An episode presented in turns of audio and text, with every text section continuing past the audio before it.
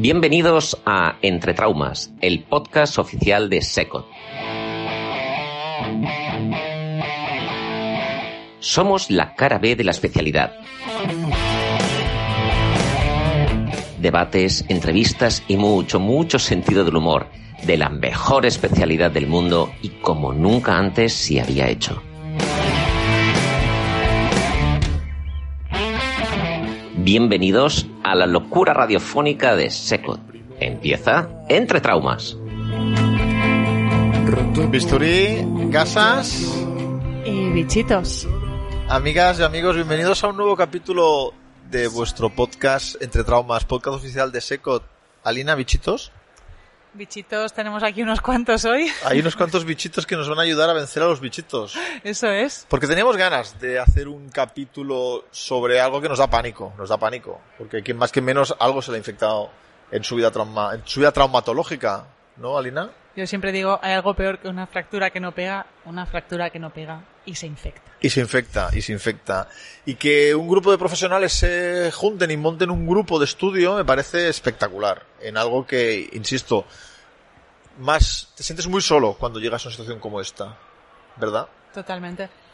Y para eso tenemos uno, no, dos, no, tres, no, cuatro. Cuatro invitados para dar luz a todo lo que están haciendo. Liderados por Yusfon, por Chris Ojeda. Cristina, ¿cómo estás? Hola, ¿qué tal? Eh, yo no lidero nada. Aquí eh, somos una sociedad democrática. Lo que pasa es que tú has sido el que me ha engañado más.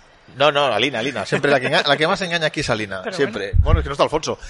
Cristina, mm, haz los honores, por favor, de presentarnos a, a este grupo de profesionales que son la salvación de muchos de nosotros cuando Vale. se nos pierde el, cuando se nos, cuando entramos en, en los túneles. Pues eh, tengo por un lado, ya que lo habéis mencionado, a Luis Font. Luis Font es traumatólogo del Hospital Mutua Terrassa. Eh, luego está, es el que nos manda todos los emails, el más pesado de todos. Eh, eh, sí, lo conozco y es- hemos compartido cosas en la catalana de trauma y sí, sí, sí, sí. Una, con una mirada, con una mirada innovadora de futuro, ¿no, Lluís? Soy, soy perseverante, no soy pesado. Soy- Bien, es- bien. Sí, Es que los que somos pesados decimos eso. ¿eh, para-? Los que somos pesados decimos para curar infecciones es una cualidad importante ser Uf. perseverante. Eh, luego, siguiendo con la línea catalana, tenemos a Marta Sabater, que es traumatóloga del Hospital Clinic. De Barcelona. Hola, buenos días. Y finalmente a José Baeza, que es un poco el más veterano de la mesa y veterano en las infecciones que yo conozca de, de- por los casos que ha tenido. Es traumatólogo del Hospital La Fe de Valencia. Correcto, sí, sí. Nada, eh, sí que es verdad que soy el más veterano por edad y bueno, y eh, hemos eh, fundado o creado ya de años, heredado de la GEPSAL, el, el grupo La Línea de Infección de Trabajo y la idea es que, que vayamos creciendo y, y vaya gente incorporándose al grupo, que es la idea que tenemos para fomentar y favorecer el, el estudio de, esta, de estos problemas tan graves. ¿Qué, ¿Qué es GEPSAL? Uy, ha levantado la mano Alina, pero me he adelantado porque no tengo No, educación. ¿Qué, qué es? GESAL era el grupo de estudio de patología séptica, eh, que sabes que posteriormente esto cambió y ahora somos grupo de línea de trabajo y la idea es que queremos crecer, la idea es que eh, gente progresivamente se incorpore a, a este grupo para, para ser más gente, para dar formación y, y para coger gente joven para posteriormente ir desarrollando la patología y que la gente sea más conocedora, que es realmente es un poco la- una patología gran desconocida por la gente por los problemas que se generan y sobre todo la forma de resolverlo Y tan necesitada. y tan necesitada. Me parece interesante el, el tema de que tengáis ahora un poco la, la puerta abierta ¿no? para nuevas incorporaciones y cuál es el perfil de traumatóloga, traumatólogo que buscáis para, para vuestro grupo. ¿Qué, cuál- qué criterio, qué, qué perfil tiene que cumplir esa persona?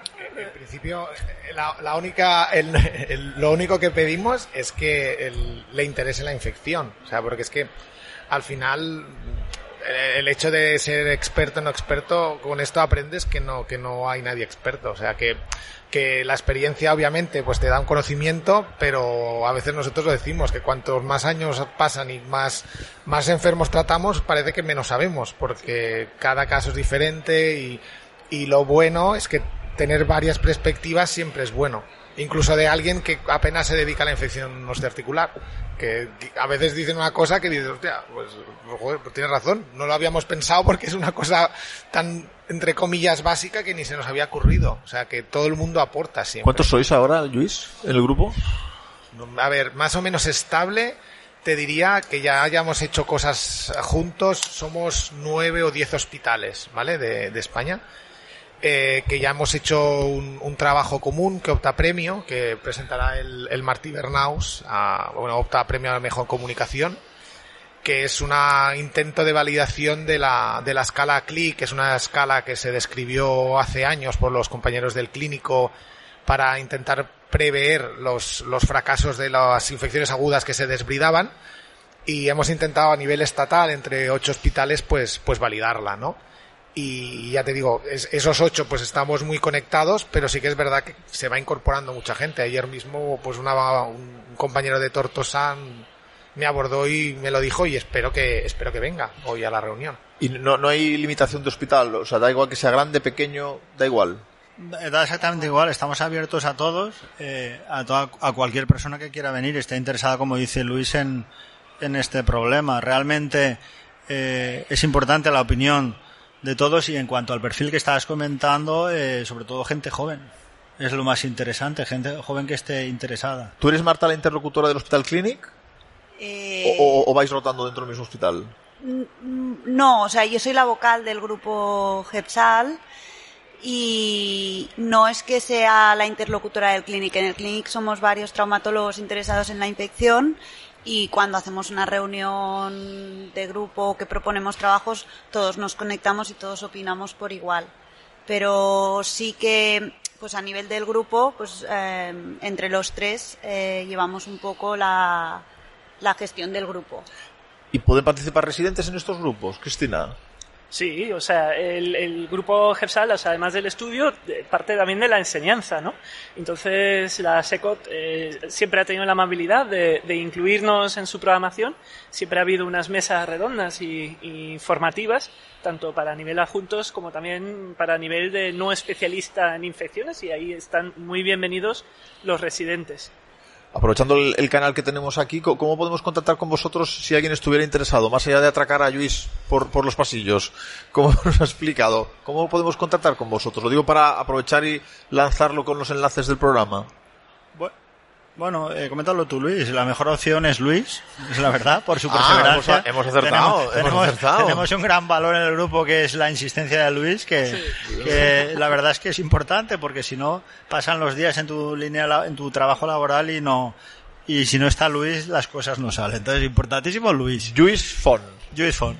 Luis, comentalo lo de la reunión y tal. Sí, no, a ver, eh, como mucho, como decís, o sea, siempre abierto a que me enviéis un mail, que bueno, al final, poco a poco, nuestro mundo es relativamente pequeño y todos más o menos nos vamos conociendo. O sea, la, parte buena de la infección osteoarticular es que, como nosotros decimos, siempre nos vamos encontrando los mismos en los diferentes congresos porque al final es relativamente pequeño, pero, pero cualquiera persona que, que diga, no, es que yo pues como me comentaba este compañero ayer, no, no, es que yo justo ahora estoy empezando y tal, no, pues que precisamente es esta gente también la que queremos incorporar, porque lo que queremos es que la gente, entre comillas, ¿eh? es una patología, pero que disfrute haciendo esto y que aprenda haciendo esto y que lo pueda transmitir y sumar fuerzas para hacer estudios, porque al final eh, el problema que tenemos es que la N de, es muy baja. Entonces, o aprendemos a trabajar juntos y rompemos un poco pues la,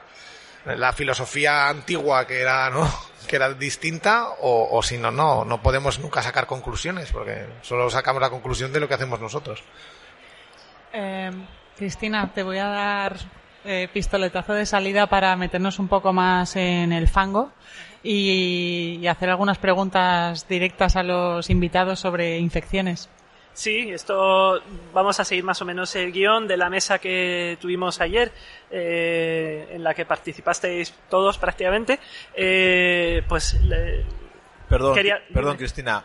A ayer, en el Congreso de Sevilla, Ah, bueno. Que quizá lo están viendo en Navidad. O sea, que no nos reunimos. Vale. Recordar que este año se han grabado. 29... Alfonso, ¿qué vas a decir, Alfonso? ¿Qué vas a decir? Feliz salida y entrada de año. Exacto, exacto. Esto, esto es atemporal. Es atemporal, Atemporal. atemporal. Pero no Bien, pasa bien, nada, bien, Cristina. No- No, es atemporal. Entonces, Bien. menciones. Somos, te, te debe sonar, porque somos tan persistentes como ellos, Exacto, como exacto, exacto, no hay problema por eso. Pues feliz Navidad, aprovecho. Gracias. Próspero año nuevo. Eh, José, eh, definición e incidencia de las infecciones. Más o menos, ¿qué defines y qué incidencia tienen en el sistema sanitario las infecciones? Bueno, eh, eh, así a bote pronto es la pregunta es compleja, pero la incidencia es baja. Hay que dividir la patología en eh, patología de las enfermedades de las prótesis, que es, sabes que es del 1-2% en cadena, las revisiones es mayor, y, luego hay otro problema muy importante y complejo, eh, porque tiene menos bibliografía, que es la, patología de la osteosíntesis, las enfermedades, las infecciones de la osteosíntesis, que diría que son más complejas, la definición es más compleja y la forma de trabajar es totalmente diferente. Eh, y crea unos problemas muy complejos. Incidencia 1-2% primarias. En la patología de revisión de, eh, cirugía protésica es mayor la, infección hasta 4-5% según la literatura que puedas oír y, la infección de la osteosíntesis es más frecuente lo parece, pero las cifras no están claras porque no se reportan todos, no, no se reporta más la infección protésica. Muy bien. Y voy a continuar así dando la vuelta a la mesa. Eh, Luis, estás haciendo un recambio que tienes casi seguro que es séptico. Estás convencido de que ahí tiene que haber bicho. Tomas unas muestras, le haces el recambio y no crece nada. ¿Qué haces? A ver, eh, eh, lo primero que, insistimos mucho es que eh, eh, tenemos que pasar un poco del tema de la, de- de- del, del creer. Entonces, tenemos que protocolizar, que es un poco lo que insistimos mucho, en que hay que hacer un diagnóstico, o sea, una, una batería de pruebas bien organizada. O sea, tú cuando tengas un paciente que tiene una prótesis dolorosa y tienes que recambiar, no, no puedes entrar a ciegas a, a quirófano. O sea, hay una serie de pruebas que tú tienes que hacer antes y con esas pruebas, pues ver si tienes criterios menores que se llaman de infección o no, ¿vale?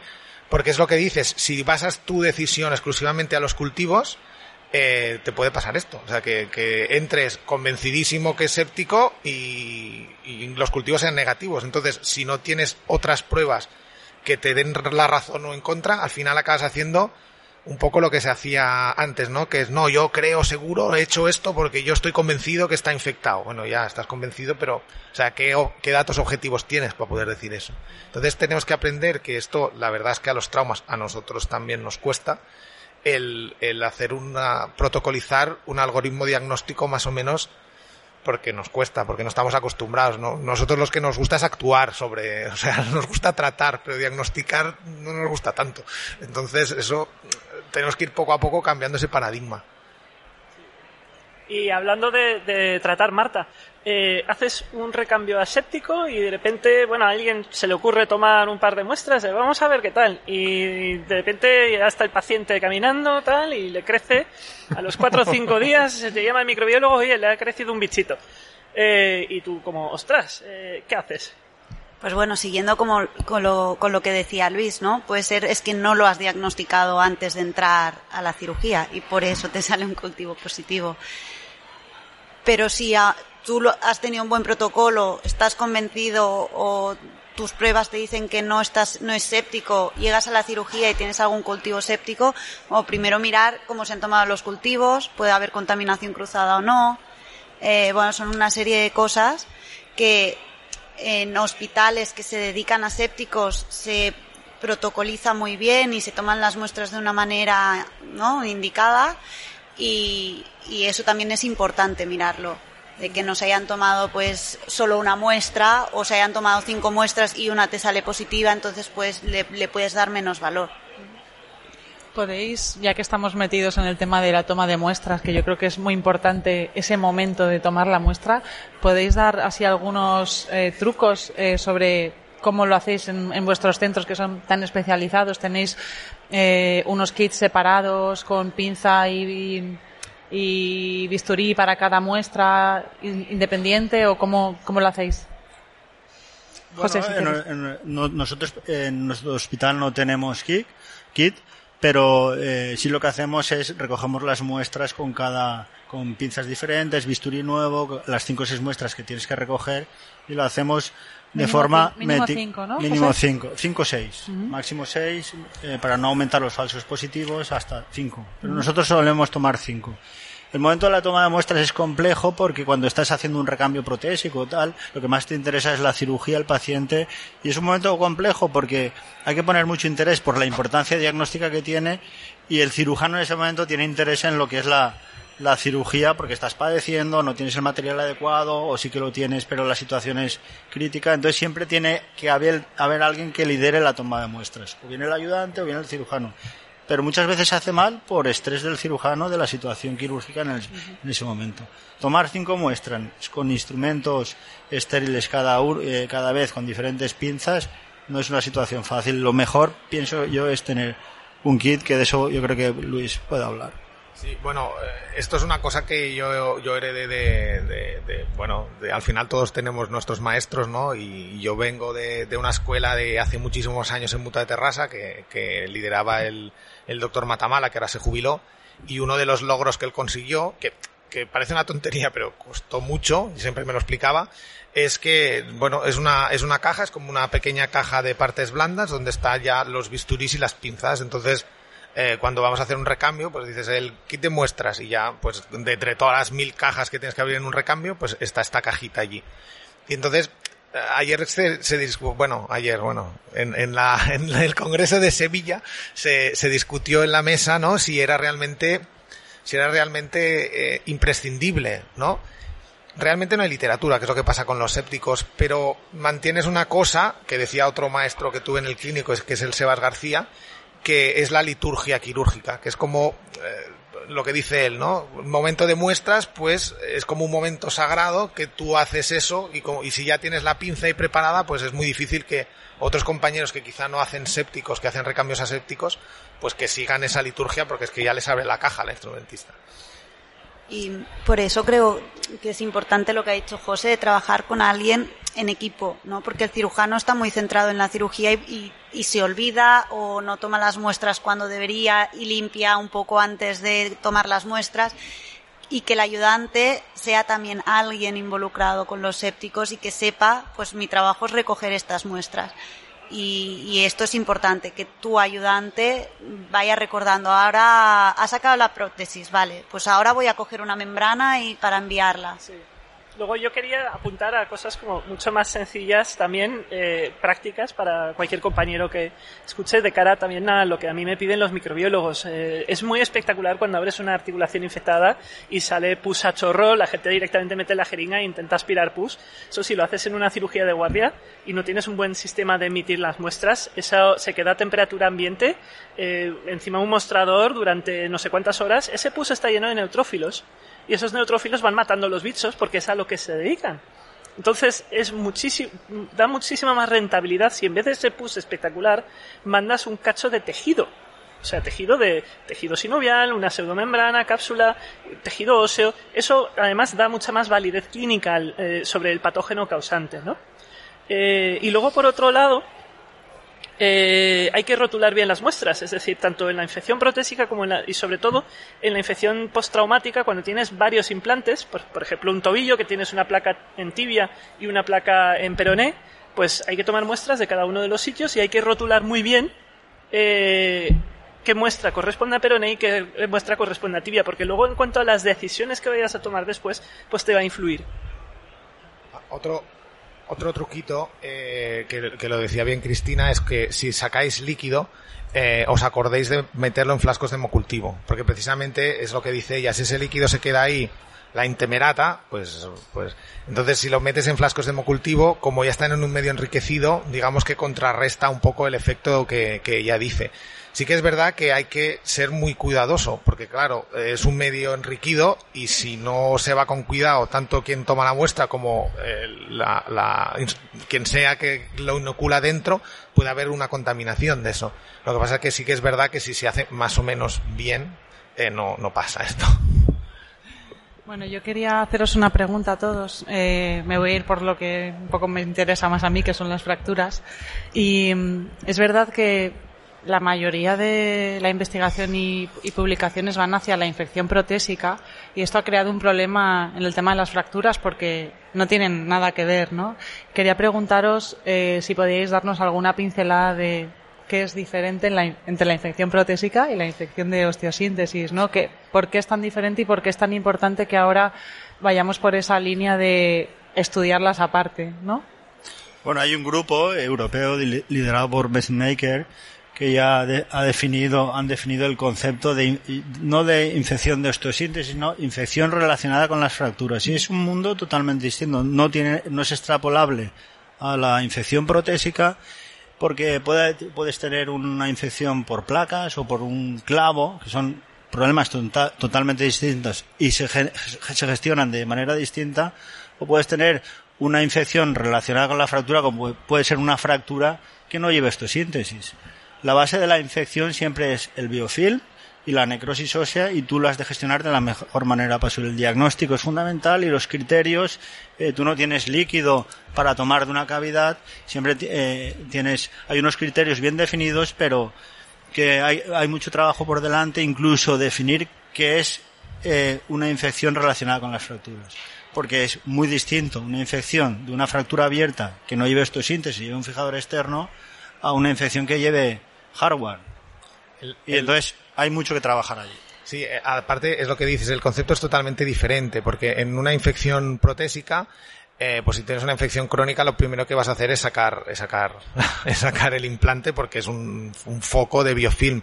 En cambio, si tú tienes una infección de, o un retraso de consolidación, pero la, la fractura es estable, ¿vale? Eh, hay veces que desestabilizar todo eso puede ser un berenjenal. Entonces hay veces que te dicen, no, no, espera un poco, a ver, o hace un desvidamiento, a ver si consigues que consolide, porque una vez ha consolidado es relativamente más fácil tratar la infección. Si no, mm, partes de una osteosíntesis infectada que además desestabilizas tú y si el estocosio es muy malo, el volver a estabilizarla puede ser un drama.